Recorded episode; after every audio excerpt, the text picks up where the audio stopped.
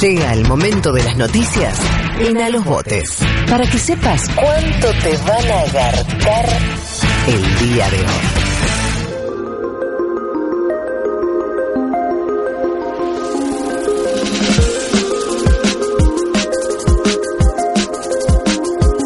Y nos metemos como todas las mañanas con nuestro mapa de noticias. Y eh, una noticia que vamos a estar desarrollando hoy, pero que ya se las vengo contando desde Cemento, es que se rompió Cambiemos Córdoba. Guau. ¿Cuántas veces les dije que iba a pasar esto? Finalmente sucedió ayer. Eh, Nestri, eh, Nestri, sería Nestri, hiciste la- fórmula conjunta.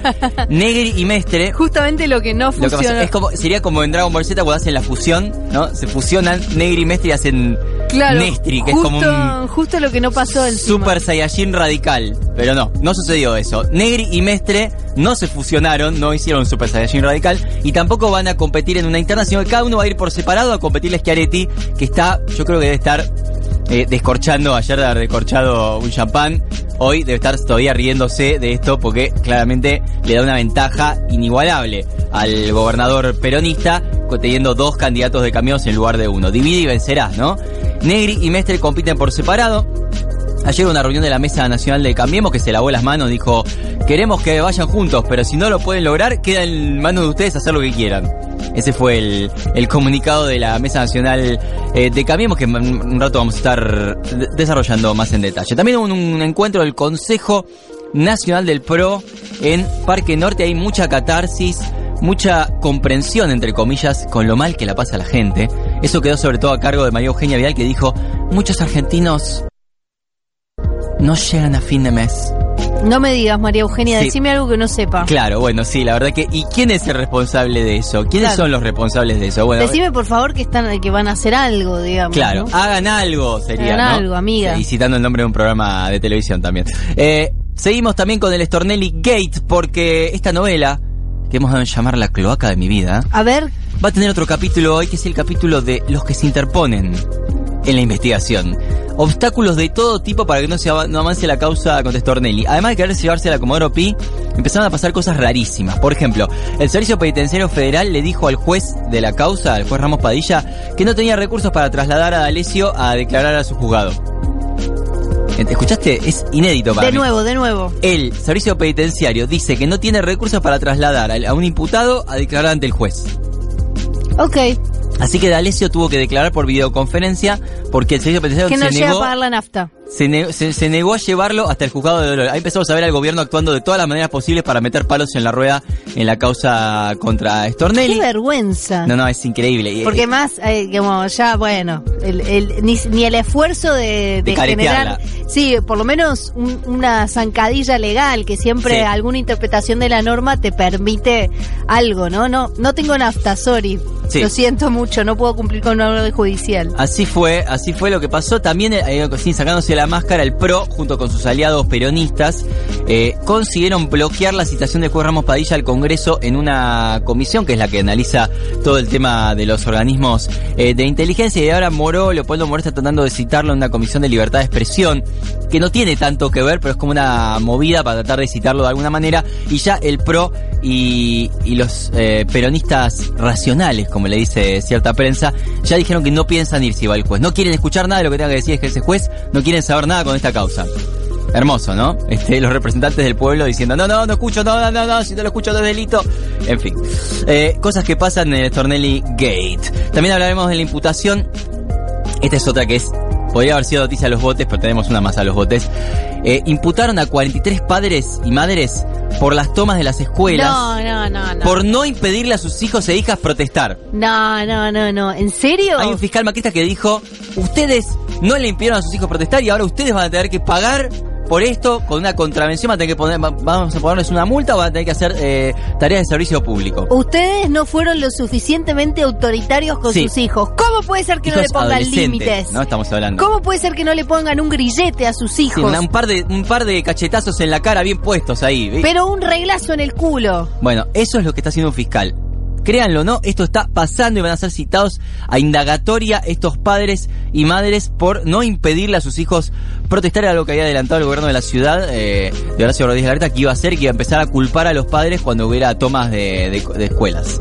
Eh, la CGT, la CTA y el Frente Sindical, en tanto, preparan una marcha conjunta para el 4 de abril. Vamos a ver si algún día se anima a hacer un paro general de la CGT. Pero bueno, por lo pronto hay un principio de unidad eh, sindical para hacer, aunque sea esta marcha el 4 de abril.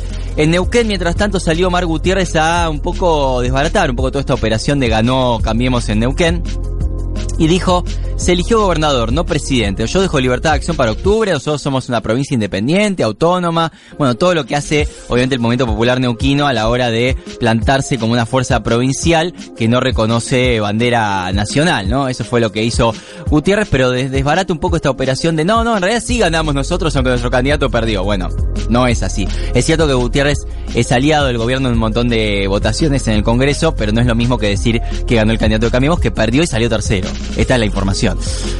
Por último, entre las noticias de política, el juez Claudio Bonadío procesó nuevamente a Cristina Fernández de Kirchner, en este caso por la apropiación de objetos históricos como una carta de San Martín o un prontuario de eh, Irigoyen. Estas cuestiones le imputa el juez Bonadío y la procesó a la ex eh, presidenta. Tenemos también en este mapa de noticias coordenadas de la economía. Ayer hubo precisiones, o por lo menos el gobierno las difundió respecto de la factura de gas y lo que van a hacer es porque hay elecciones este año, eh, generar una especie de tarifa plana para que pague lo mismo el usuario durante los meses de mayor consumo de gas, que es claramente el invierno por cómo se utiliza en la calefacción, que también en verano, ¿no? De lo que dicen, lo que hicieron, ¿no? Por lo menos lo que anunciaron es que el 20% de las facturas del invierno, insisto, cuando hay mayor consumo, van a ser pasadas para que se paguen durante los meses de mayor calor, que son los meses a donde no se usa tanto el gas. Esto lo anunciaron en la reunión con los radicales que tuvieron ayer por lo de Cambiemos Córdoba,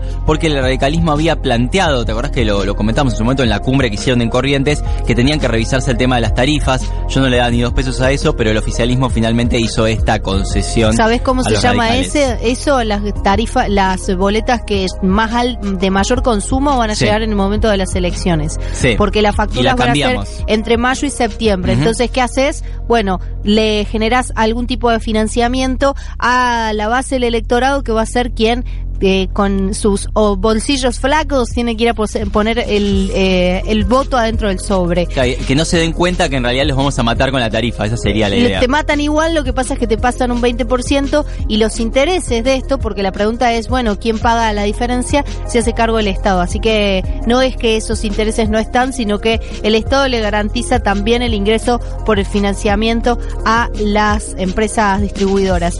Eh, por otro lado, eh, venimos hablando de cómo está el dólar. Ayer el dólar cerró a 42 pesos con 30, a pesar de que la tasa está arañando el 60% porque la volvió a subir el Banco Central. La verdad es que no está pudiendo contener del todo la suba del dólar. Vamos a repasar algunos de los motivos.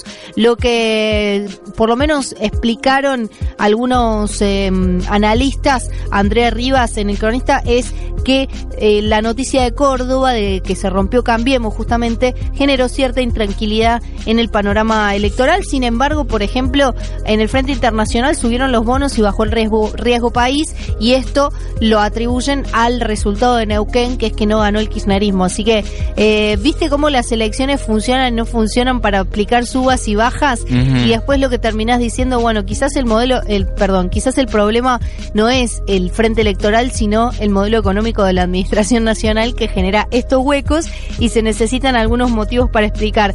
Duhovne, mientras tanto, el encargado de la economía Argentina, está en Houston Ayer estuvo en una reunión con 120 empresarios en el Instituto Argentino del Petróleo y del Gas, que tiene este, este instituto en Texas, Estados Unidos, para hablar sobre vaca muerta. Quieren eh, reunir inversiones de hasta 30 mil millones de dólares para los próximos años en distintas em, en, distintos tipos de inversiones, gas, infraestructura, eh, incluso energías renovables. Y ahí hay que ver de qué manera la industria le responderá, porque justo hubo tensión encima con las petroleras por el plan gas que había decidido Aranguren y que finalmente generó tensiones por el tipo de cambio y por la, el valor que le había garantizado la, la Administración Nacional a las petroleras. Es decir, que bueno, fue buscar inversiones para Además, para Vaca Muerta, cuando Vaca Muerta fue un tema de conflicto, sobre todo estos últimos eh, tiempos.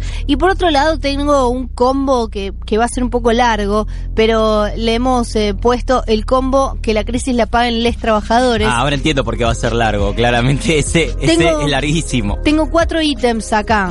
Eh, suspendieron en Ibeco 900 trabajadores, esto es en la planta de Córdoba, no es la primera automotriz, eh, empresa automotriz productora de autos, en este caso camiones, eh, que deciden la suspensión de su personal, van durante marzo solamente a funcionar 10 días. Por otro lado, la empresa láctea Verónica eh, presentó un pedido de procedimiento de crisis, tiene 600 eh, trabajadores, está usando solo el 40% de su capacidad instalada y el procedimiento preventivo de crisis lo que permite es generar eh, despidos o, o, despedir con indemnizaciones al 50% de su valor. Hay que ahí se necesita la firma de un gremio, así que hay que ver de qué manera siguen las negociaciones de la empresa con los gremios en el caso de que el Ministerio de Trabajo habilite el procedimiento preventivo crisis. El tercer ítem de este combo que la crisis la paga en los trabajadores es que ayer se conoció la inflación para los trabajadores que eh, analiza o que en realidad elabora el Instituto Estadístico de los Trabajadores fue 4% en febrero y la inflación interanual llegó a 51,6% y acá vemos de nuevo rompiendo un récord. Tuvimos el récord de la inflación interanual más alta desde 1991 en diciembre en enero y en febrero. O sea, ya van tres meses consecutivos que se rompe el récord de la inflación interanual más alta en los últimos 27 años. ¿Este instituto es el de la UMED? Sí. No puedo dejar de mencionar que quien conduce este instituto, que es el Grupo Octubre, a los trabajadores de Página 12 sigue sin pagarle la paritaria 2018. Pese a que difunde estas, estas cifras, ¿no? Bien, es, una, es un buen contraste, pague la paritaria, señor Santa María, no me salía el nombre. Eh, 40% de los trabajadores cambió la forma de usar el transporte por los aumentos y este es el cuarto ítem, digo que la crisis la, cambia, la paguen los trabajadores. Y acá lo importante es que según este estudio de ADECO Argentina, lo que se, lo que se vio es que subió de un 15% al 19% las personas que caminan al trabajo porque no tiene costo. Y también y también subió el uso de la bici. Así que ahí tenés dos eh, digamos impactos directos dos coletazos directos del aumento de colectivo y de qué manera no solamente ya cambias qué pones adentro del changuito sino de qué manera te moves no en la claramente sí tengo además dos noticias que no tienen que ver con lo económico, sino que tienen que ver con lo que nosotros llamamos nuestra agenda de géneros. Claramente. Ya hay fecha para el debate oral, como le dicen, el juicio oral para eh, eh, el, el, proceso en el que Marian Gómez va a ser, fue procesada por resistencia a la autoridad y lesiones graves. Marian Gómez es, eh, está casada con Rocío Girat y ellas se estaban dando un beso en la estación Constitución. Una, un policía vino con un nivel de lesbofobia importante, acusándolas de que estaba fumando en un lugar cerrado. La mm, agredió, se empezó a generar una situación este, muy violenta por parte de, la forma de detención y sobre todo en el, en el contexto en el que se produjo esa detención. Y finalmente la jueza en su momento la procesó y ya hay fecha para el eh, debate oral, como se llama ahora, el juicio oral, el próximo 5 de junio, un mes antes que el, que el juicio de Iggy. Eh, esto es realmente un caso gravísimo, gravísimo, gravísimo de lesbofobia, porque ahí tenés el accionar eh, policial avalado por la justicia y además de esto son dos pibas que la pasaron horrible. Rocío Girat eh, ustedes la conocen porque denunció a su padre que la violó en una base naval durante años y también Marian Gómez fue violada por su padrastro y por su abuelastro. O sea, fíjate la manera en que la justicia actúa contra estas pibas por haberse dado un beso en la vía pública. Es nefasto y la verdad es que es un caso que nos tiene que tener a todos afuera sosteniendo el pedido de absolución de Marian Gómez. Nosotros estamos allí con ella. Y por otro lado, también en eh, el frente de géneros, podemos decir, médicos antiderechos denunciaron a los médicos que hicieron el aborto no punible, el aborto legal a la niña de 11 años en Tucumán. Eh, la verdad es que es, hay una entrevista hoy que le hacen en página 12 a José Gijena, que es uno de los eh, médicos que llevaron adelante el procedimiento. Y eh, lo que cuenta ahí es tremendo. Por ejemplo, tuvieron que cambiar a sus hijos de colegio, ¿no? Porque eh, ambos, el matrimonio garantizó la ILE y ahora tienen esta denuncia por parte de médicos antiderechos. Bueno, y ahí tenemos a Tucumán como una especie de isla antilegalista, ¿no? Anti eh, medieval, a donde no rige ningún tipo de eh, ley, sobre todo pensando en que la Argentina la, el acceso a la interrupción de un embarazo es legal desde 1921 si está dentro de las causales. Ya va a llegar el siglo XX a Tucumán. Una última de género que te sumo, Estefanía, Amnistía Internacional eh, hoy inicia una campaña para la implementación total de la Ley de Educación Sexual Integral, la ESI. Hay una campaña en redes que es ESI en la escuela ya, que está eh, difundiendo Amnistía Internacional. Me contactaron, eh, entre otra gente, para, para esto. Así que fíjense porque lo van a estar viendo en, en las redes y hay que exigir que se aplique en todas las escuelas del país.